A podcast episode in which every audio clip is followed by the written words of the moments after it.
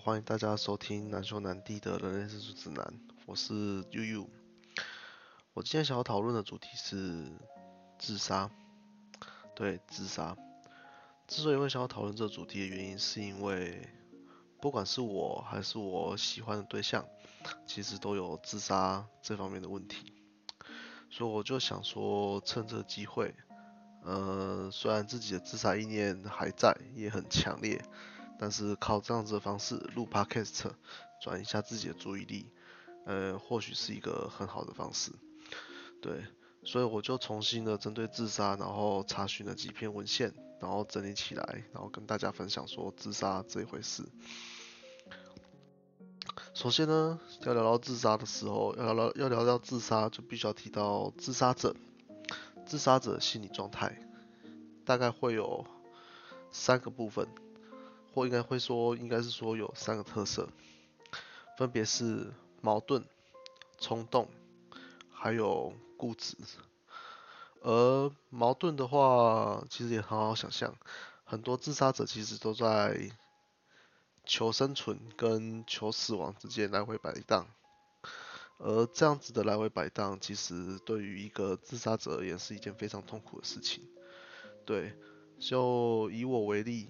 我常常拿着皮带，然后到处寻找说哪边是可以挂的，但是当挂上去的时候，又会犹豫一下子，犹豫好一下子，才想说要不要把头给套进去。对，就是如此的呃血淋淋的例子。对，或者说我就干脆直接皮带就永远挂在门把上。然后想要的时候就试一下，想要的时候试一下，这样子。然后再就是关于冲动部分，其实我刚刚也有讲到了，就是自杀跟其他的呃欲望或者是说情节一样，就是一直冲动的一种。这个冲动可能会持续数分钟到数小时不等，而在这个时间内，那个对于自杀者来讲是一个非常危险的状态。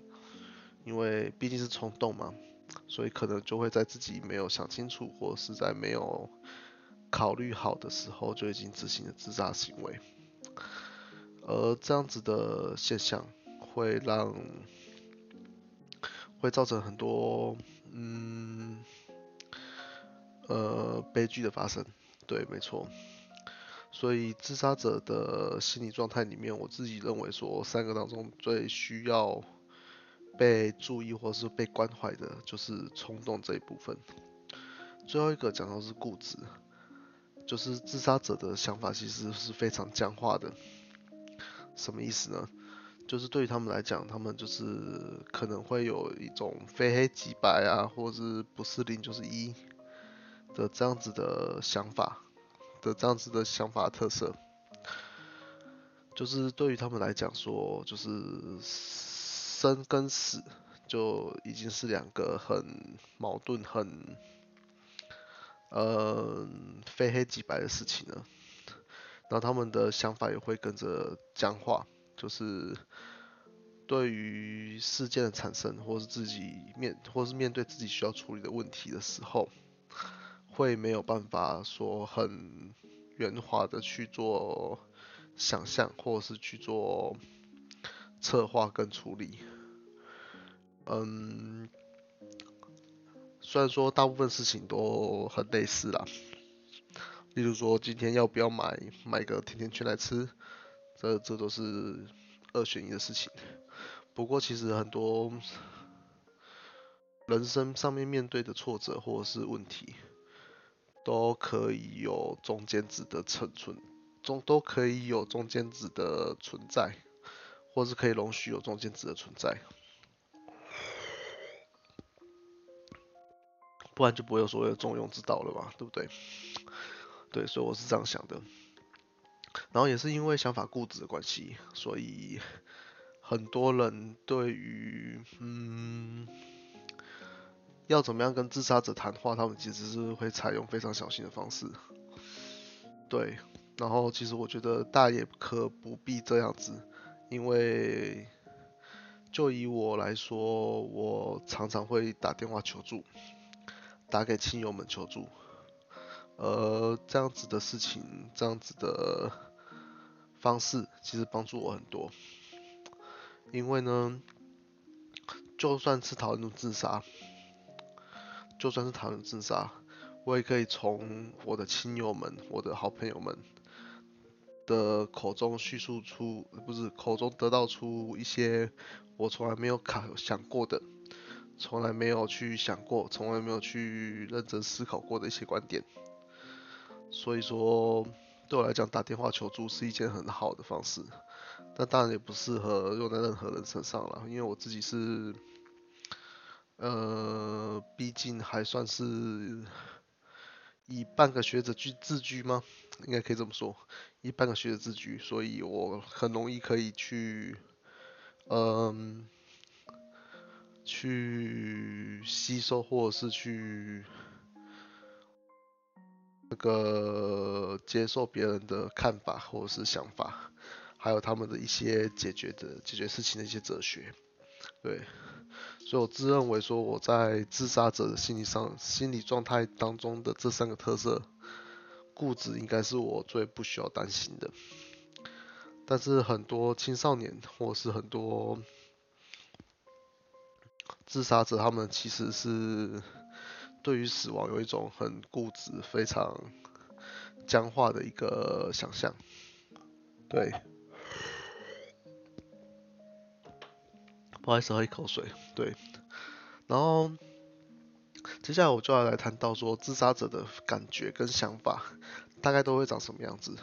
其实这个这件事情我原本是没有打算拿来讲的啦，不过就拿来凑时间用，就讲一下好了。其实大家对于自杀者的认知大部分都是对的。呃，就起码以我身边的朋友或是亲友们的那个呃想象，他们基本上讲都是对的。就是自杀者的情绪呢，通常都是悲伤难过，这不用讲了。然后再就是觉得自己是很无助、无望、很无价值的。对。其实对于我来讲，反而是后面的无助、无望、无价值，是一个，这导致我自杀的一个很大的一个，嗯，原因之一。我认为自己，嗯，很没有希望感，而且尤其是很没有价值的。我认为自己很没有价值，对。尽管说要说嘴的话，也是可以，就是我。大学第一名的身份毕业，然后跳几年博士班之类的等等，这样子的人会是无价值的吗？这样子的人，他培养出来的技能，或是培养出来的，像我这样子的人培养出来的技能跟能力，会对社会没有贡献吗？哎，当然，理性上思考来讲，好像也不是那么一回事。可是我还是会觉得自己是无价值的，原因是什么？因为我觉得我自己被我自己被我自己的情绪给绑架了，这就有点滔滔逻辑哦。就是我自己是患有躁躁郁症的患者，而我的我是第二型的躁郁症，所以我的预期非常明显。而在我的预期的时候呢，基本上我就是认定我自己是没有价值的。其他人再给我再多的鼓励，或是再给我再多的掌声，都没有用。我就是觉得说自己很没有用，对自己非常的没有用。那这个社会没有我，好像也没什么差，这样子的感受。对，然后接下来就是他们内心的挣扎，不是他们啊，我们身为自杀者内心的挣扎。就是常常会有几个想法，就是例如说，呃，我再也没办法忍受了，再也没办法忍受这个疾病了。然后再就是我是个输家，我是人生的输家，对。然后其他人的话，其他人没有我这个人的存在会更开心，对。尤其是最后面一项，其他人没有我会更开心，这就是一种矛盾点，就是。我刚刚也说了，我在想自杀的时候，我都会联络亲友，但是我都会感到非常的抱歉。对，就是我会开始去揣摩说，呃，对方是不是不想接我电话，或者是频繁接我电话，是不是会觉得很烦？然后我就会觉得说，这样子的情况下，是不是那我干脆不要打电话好了？虽然最后都还是会打啦，为了，毕竟我还是想活下来的。某方面成某方面来讲，我还是想活下去的。对，所以其他人没有我会更开心。我这这这一点其实是我很矛盾的一个地方，就是我既这么想，又既不又不这么做。就是我，所以在每次通电话的时候，我都都会非常客气，就是问他们问我的亲友说，哎，你现在有空吗？能不能跟我聊一下？然后。用一个非常比较卑微或是比较客气的方式来试探对方，说现在有没有空，或者是有没有办法听我讲电话。然后在这样子的情况下呢，久而久之，这样子的情感会越来越强烈。对，所以我每一次在通电话或者是在找人讲讲电话的时候，我都会再次确认时间表。就是我上次跟他通话是什么时候？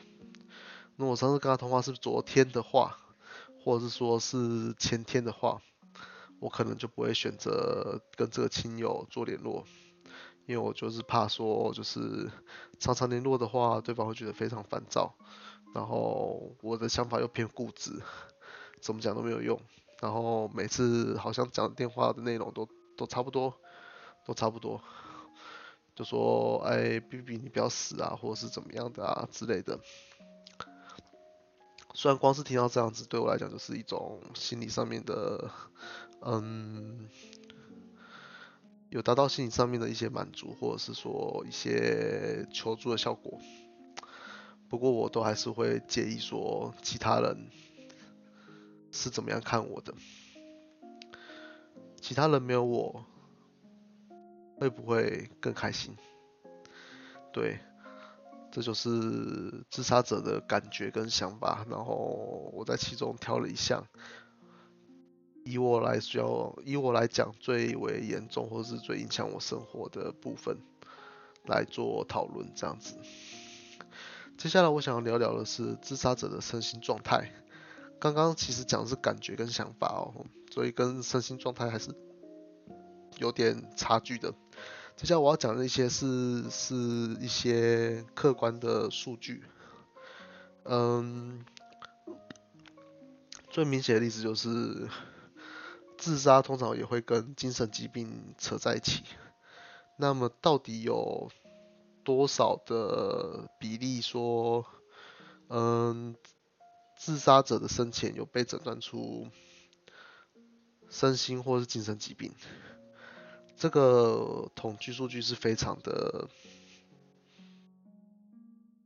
令人惊讶的，就是有将近九十 percent 的百分之九十的自杀者生前都有被诊断出精神疾病，不管是忧郁症、躁郁症、精神分裂症、视觉失调症等，都是都是对，然后并且说。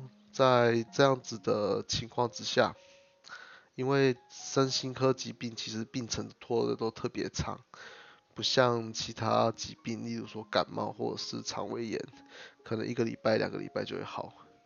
所以在精神疾病方面，就是基本上时程拖得特别久，所以也很容易导致久病厌世的这个想法出现。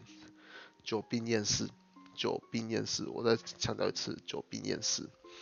对，为什么会强调那么多次呢？原因是因为我自己就是这样，就是自从我被诊断出有焦虑症之后，到了现在已经将近三四年了，已经将近三四年的时间，就是在精神疾病方面做围绕，然后每天都要吃很多的药，并且做。现在我现在在做的是有两个，嗯，一个叫 ECT 跟 RTNS 的物理疗程，对，然后就是必须要每天都到医院报道，并且去做完那些疗程。然后再看看医生会再评估说我的状况会不会有好转。对，尤其是我在新组的时候有遇到一位周医师，他是应该算是呃 RTNS 的权威。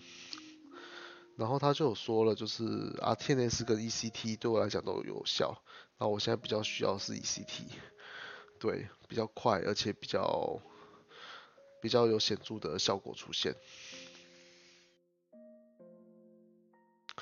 是，然后所以久病厌世这一点，我觉得是我自己要面对的一个大关卡。就是已经生病那么久，已经休息那么久了，我到底什么时候才可以恢复到正常的社会功能？对，这是我非常非常非常 care 的一件事情。对，然后再来关于患有精神疾病这件事情，就是另外还有研究指出，哦，大脑功能长期失常，例如说缺少 serotonin，缺少血清素，缺少多巴胺，或者是多巴胺在缺少多巴胺在对的地方被释放出来，这种事情也会导致自杀冲动的产生。对，虽然我没有详细去看那个论文的内容了，不过他们是这样 state 的，就是大脑功能长期失常会导致自杀冲动的产生。对，然后既然讲完了自杀者的身心状态，还有。一些统计数据，接下来我想要分享是针对自杀者，我们该如何去处理他？当然也就只有几种方法，在现代都只有几种方法，一个就是住院就医，让自杀者去呃远离那些危险的物品，然后尝试着让他与亲近的亲友做与做做做接触，与亲近的亲友做接触，对。然后用这样子的方式来让自杀者能够感受到比较大的安全感，或者是比较有，呃，对于起码对于人生还有一点依赖性。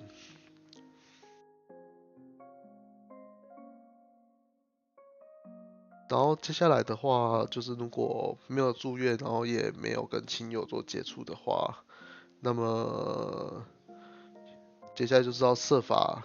去了解说一个个案他可能会使用的自杀工具，然后并且把那些自杀工具给封印起来，不要让他们去去做使用，或是让他们有办法去做拿到手的这个动作，就是去试探说个案可能会使用的自杀方法，还有自杀工具，并且把它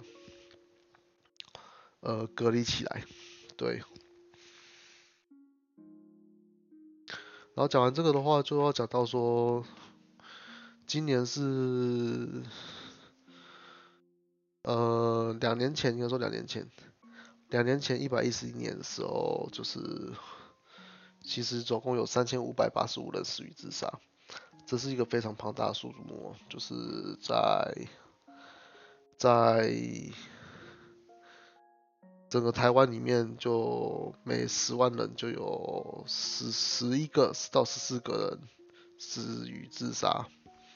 对，虽然听起来几千人好像很少，但是其实我觉得是一个非常大的数目。因为既然成功的人有三千多个，成功人都有三千五百八十五个人的，那么潜在的自杀高风险危险族群，肯定又会是这个的好几倍。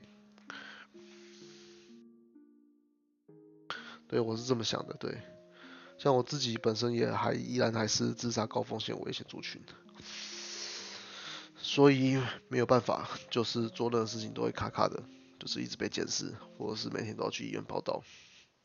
对，然后我又不想住院，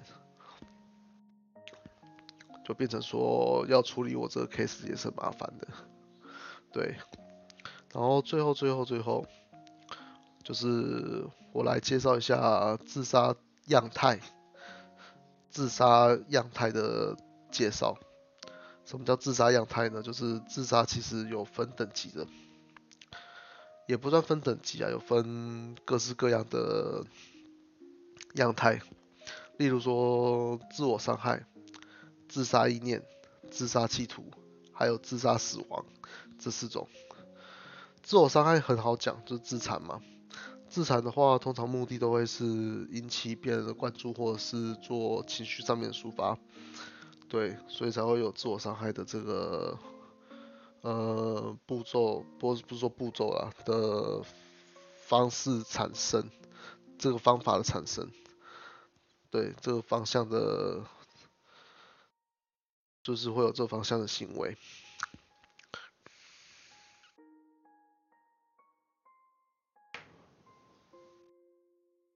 呃。其中对于我来讲，呃，自杀伤、自我伤害，我其实是不太会去做的。对，可是我的，嗯，呃，喜欢的对象就是比较常去做这样的事情。对，好，我听到有时候听到也是会很心疼的。啊，不过这个先不管，那我们先跳到下一项，就是自杀意念的部分。自杀意念的定义也很简单，它是就是有想法，但是没有具体的计划。有想法，但是没有具体的计划，这是有没有具体的计划是一个很重要的快题率啊，很重要的一个标标标准，就是很多人可能都有自杀意念，甚至是正常人，可能今天被主管骂了一下，或者是今天工作做不顺利，或者是啊被降薪了之类的，可能都会觉得有哦，还不如去死算了。之类这样子的想法，都算在自杀意念里面。所以自杀意念，我自己是认为说，在这社会当中是非常常见的一件事情。对，或者是说，很好去在现在社会当中很容易就拥有自杀意念，尽管是一瞬间的事情，也就也也都算是对。那接下来我要讲自杀企图。自杀企图单就是有意愿，也就是有自杀意念的情况下，然后有具体的想法，甚至是试图自杀，但是没有成功。然后像我就属于在自杀企图这一块，这个 level 的情况。我有意愿、有想法，也有具体的计划，但是自杀一直都没有成功。我前前后后总共自杀了五次左右吧。然后都没有成功，都没有成功，对。然后接下来就是在没有成功的情况下，通常就会导致我每次自杀失败，都导致我的那个情绪更加低落。然后后果就是我必须要吃更多镇定剂来让自己的身心获得比较安适的状状态下状况状况。对，抱歉，舌头打结。对。所以我是属于自杀企图的，而我喜欢的人也是属于自杀企图这一块的的自杀样态，对，所以两个人就很很很糟啊，也不说很糟啦，要不是互相扶持，要不然就是一个人可能会先走这样子，对，然后自杀样态最后最后最后当然就是。自杀死亡了，对，所谓的自杀死亡是有意愿、有计划，并且执行行动，而且成功的人，就会被归类在自杀死亡，所以这就没有什么好讲的。对我目前还没有走到这一步，因为我就如各位听到的，我现在在录 podcast，所以我就没有还没有达到自杀死亡这一步，对。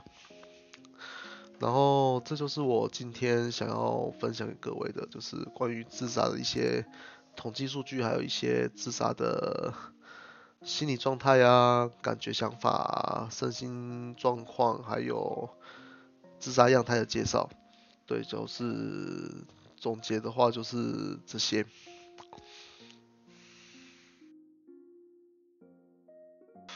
然后最后、最后、最后，谢谢大家的收听。我是难兄难弟的悠悠，谢谢大家。